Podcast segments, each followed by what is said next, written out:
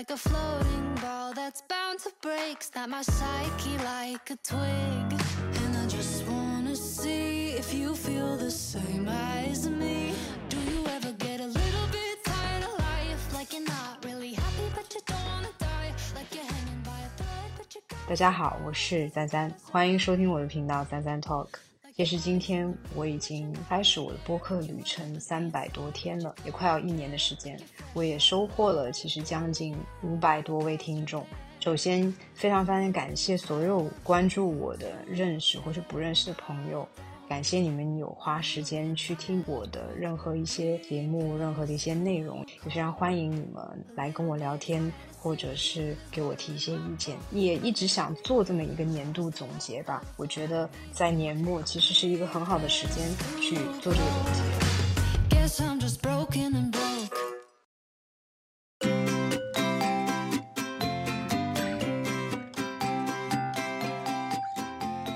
我可能做一个小小的自我介绍，应该放在第一期，但是我现在把它放在第二十期或者是二十一期，我们看到底是哪一期。那我自己本身出生在中国大陆，高中毕业之后去新加坡留学，从本科开始就一直学习心理学。本科毕业之后，我大概工作了一段时间，后来又继续我的其实是一个硕博连读的课程。最后我博士毕业，从事心理学相关的一些工作吧。这个也就是大概的一个背景。今年大概在三月份的时候开始了我的第一期播客。其实，在很早之前我就想要去做播客。最早的初衷呢，是想要推广一些心理健康相关的知识，希望大家提高对于心理学啊、或者是一些心理疾病的一些正确的认知吧。而另外一方面呢，如果有看过我播客简介的小伙伴，可能大概知道。我这个人是对于多元的生活是非常的向往的，非常的认可不同的人以自己不同的价值观，以不同的生活方式去去生存下去。我觉得很开心的是，我有一直坚持做我的播客，甚至在大概八九月份的时候，由于受到一些和和朋友的聊天的一些触动，讲到一些国内心理咨询的一些现状。当时听到一些比较讶异的事件吧，在那个契机之下，也由于小伙伴的鼓励，所以我也开一档另外的节目，可能聊更多的跟心理咨询、心理健康相关的节目。因为三三 Talk 已经变成了更多的是探寻人生不同的可能性，跟不同的人去聊天的这么一个节目。我也很喜欢这样的节目的形式。这个世界还有无数无数的值得人去听的故事。哪怕它是微不足道，还是可以收获一些感悟。这也是我一直在做这个播客频道没有去放弃的一个原动力。我希望能够把这个聊天保持下去，只要我能够再去找到合适的受访者。今年我也结识到了很多新的朋友。那在这个过程当中，我也从他们的身上学习到了很多东西。最近呢，其实我生活中一个很大的变化，是我呃一直的心理学的一个偏科研的这个方向，转向了更多可能实用的方向，更多比如说跟咨询相关的方向，以及科普的方向，还有目前正在做的一个花了我很多很多时间的，就是教学的方向。我在教学的过程当中。也觉得非常的呃非常的开心，虽然其实蛮累的，占了我很多很多的时间。我对自己说：“哎呀，别人休假的时候，我都没有办法休假，可能跟学生去沟通他们的论文啊，改一些他们写的东西这样子。”但是目前为止教了一些认知领域的课程，我也觉得在这个和学生的沟通当中，看到了不同的学生在。跟我的交互当中啊，收获得到的东西，理解到的东西，也是让我觉得很快乐的。那这是我今年觉得非常非常感恩的地方。在这一个时间节点，我想对于整个一年来讲，其实是收获满满、变化满满、动荡满满。了解我的听众可能大概知道，我在今年其实是去年年末开始，对于占星学不是简单的一个星座这件事情，是占星学产生了浓厚的兴趣。然后我自己也开始研究占星、星盘，开始也做一些跟占星相关的播客，可能以后也会出更多的节目。我对于自我身份的认知也发生了一个很大的转变，对于女性主义也有了更深刻的认知。它就好像是一扇你从未打开过的窗户，外面的世界一直都在那儿，只是你从来没有想过可以从哪一个角度去观看这样的自己。去理解事件的发展，我也非常感谢自己的家人。虽然有过很多的冲突，但是我觉得最后依然是以包容为结局的。那我觉得这就是人世间最最伟大的真情。今年我陪伴了差不多有这么至少是三个精神上出了一些状况的朋友，甚至我们可以用抑郁来形容。我们不应该去抗拒这个词，因为它可以是一个病理性的，也可以是一个形容词。就是我的状态比较荡，没有那么棒，没有那么开心。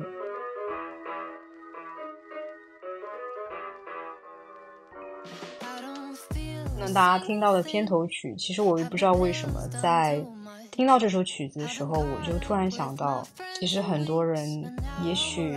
在很多的时刻，都会觉得自己不舒服、很难受，好像卡在那边了，像一个麻木的小人，想要挣脱某一种困境又挣脱不了，但是自己呢，又好像。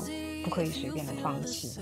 就像，我们多多少少，不管在什么时候，可能都会有这样的一个状态。不管你现在是在这个状态，还是说你曾经有过这样的状态，你现在已经很棒的走出来了，那我现在恭喜你。那些可能还是觉得没有那么开心的朋友，我希望不知道能不能通过做一些分享吧，让大家觉得有那么一些些的希望，让自己更加的自洽。嗯，和解，开心起来。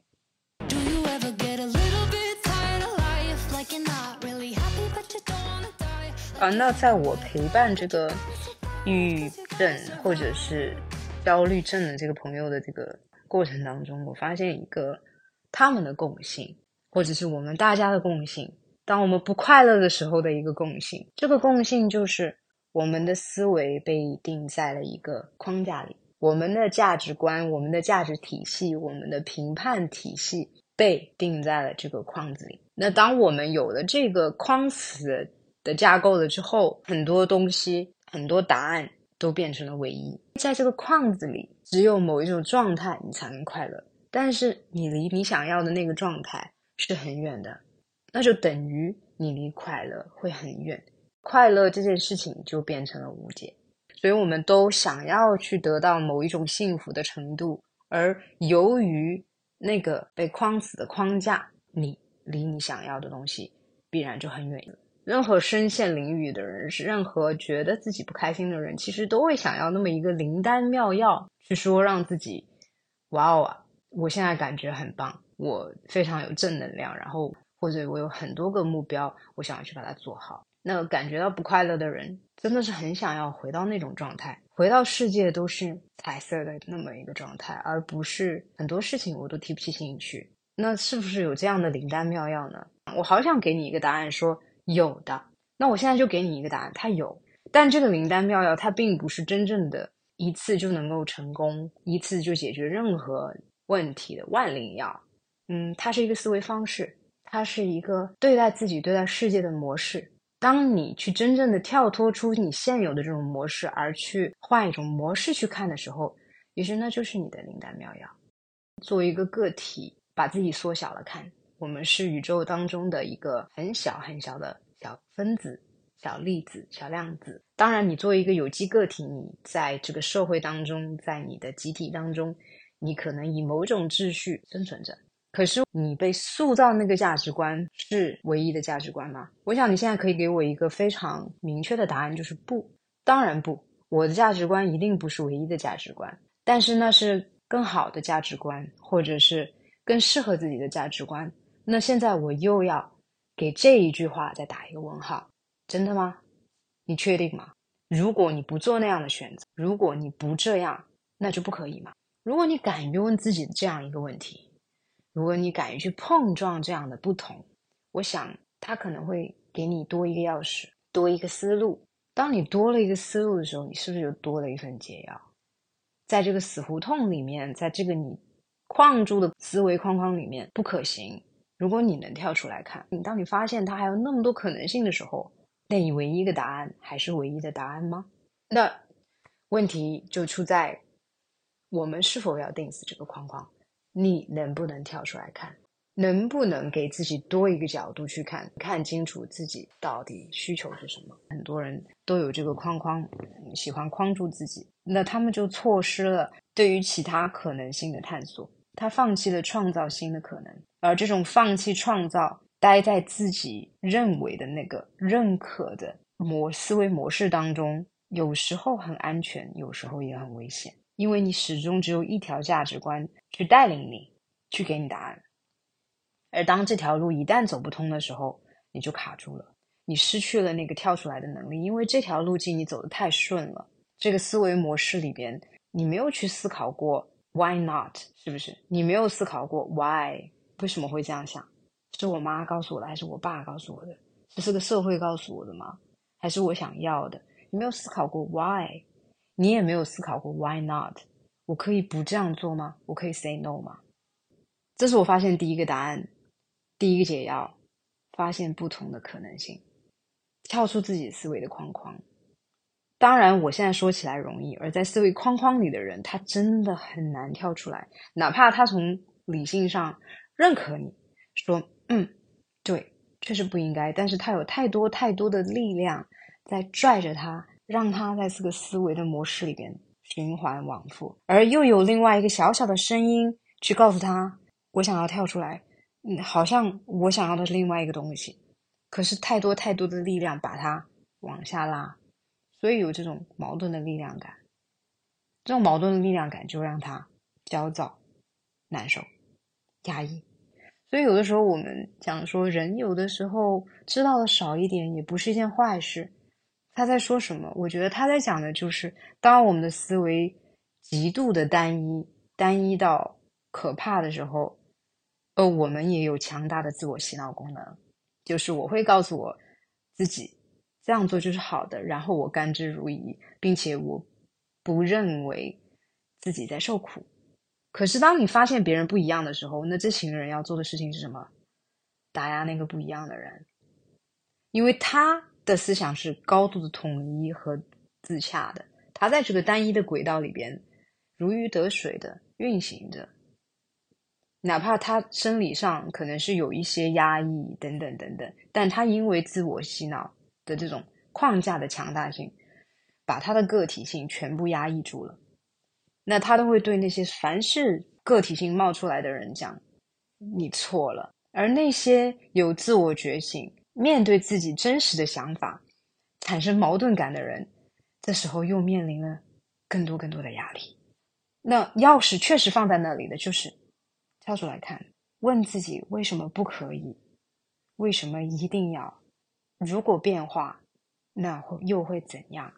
我觉得尝试用这样的方式，至少说不断的提醒自己，其实这个世界的答案不止一个，就是其实这个世界的状况，这个世界的样子，关系的样子，可以有无数种，答案是无数种。你觉得不舒服了？我们还有另外一个答案，不舒服了。我们还有另外一个答案，我们有无数个答案。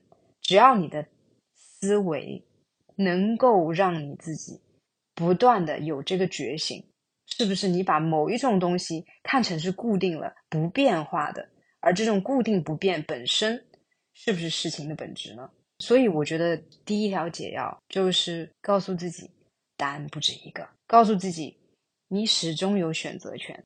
那第二个感悟，我想跟大家分享的是另外一个关键词。我觉得在对抗焦虑、恐惧和不如意等等等等的负面情绪的时候，一个非常非常有力的武器，那就是勇气。其实我自己发现，在好几年以前吧，我给自己的一个在新年区会去许的愿望，就是有勇气。因为我越来越发现，其实有勇气、勇敢是一件很难的事情。我觉得最大最大的勇敢其实是面对真实的自我，而真实的自我可以是非常非常的 ugly 的。你面对真实的人性，面对真实的他者，你用这样的心态，勇敢的心态去面对他，就算他者有缺点、有狭隘、有自私，有很多可怕的地方，你选择去面对他，然后包容他，包容这件事情，接纳自己，接纳他者，也需要勇敢。那我们怎么去看待这个勇敢呢？怎么样去做到勇敢呢？勇敢不是一下子来的，就像我们说胆量、胆子越练越大。勇敢这件事情，我觉得是需要练习的，是需要自己不断的提醒自己，告诉自己我要勇敢。当然，我们说的前一个告诉自己有无数的可能性，选择不止一个，打开自己思绪的大门这件事情，其实给自己很多的信心，让自己变得更勇敢，让自己变得。更加的敢于去面对，哪怕在这个过程当中你会哭，你会难过，你还是可以尝试去勇敢的面对自己欲望是什么，你想要什么，你是敢于去面对的。而当你足够勇敢、足够坦诚的时候，你和别人交流的时候也会更加的舒畅一点。怎么讲？在这过程中，你可能还是会害怕，你害怕去伤害到别人，或者说别人没有达到这个境界去理解。坦诚到，甚至是有很多缺点的地方，但是你自己足够勇敢，你自己足够坦诚，对方接不接受，暂时也没有关系，因为你还是要通过自己这条线路，通过自己这个肉身去跟这个世界发生交互。那勇敢的过程当中，你当然也是需要去包容的。勇敢并不是说让你无限的自私，就是我就是一个自私的人，你要不要跟我玩？我觉得他勇敢不是指的这个意思，勇敢其实是说，当你去认清了自己想要什么，然后你再去踏出那一步，不管是发生改变还是待在原来的地方，那我觉得当你足够勇敢的时候，你会觉得啊，世界是更开阔的，嗯，你可以面对，你可以接受更多的事情，你可以放下更多的事情，你可以接纳更多的事情，你可以包容更多的事情。那我下次还想讲一个关键词是温柔，我觉得温柔也是需要勇气的，温柔也需要足够的底气和足够的智慧和足够的开阔，它才可以真正的温柔。那这就是我想给大家提供的两个可能的思路，一个是跳出现有的思维框框，尝试去思考其他的可能性，并且告诉自己。不一定要用同一个价值观或者大众的主流的价值观来定义自己，这是第一个点。第二个点就是看清自己的本质，然后勇敢地面对自己啊想要的东西或者不想要的东西。有了这样的勇气，有了那样的更加开阔的思维方式，我相信不管是什么样的困境，我们都可以很好的站起来。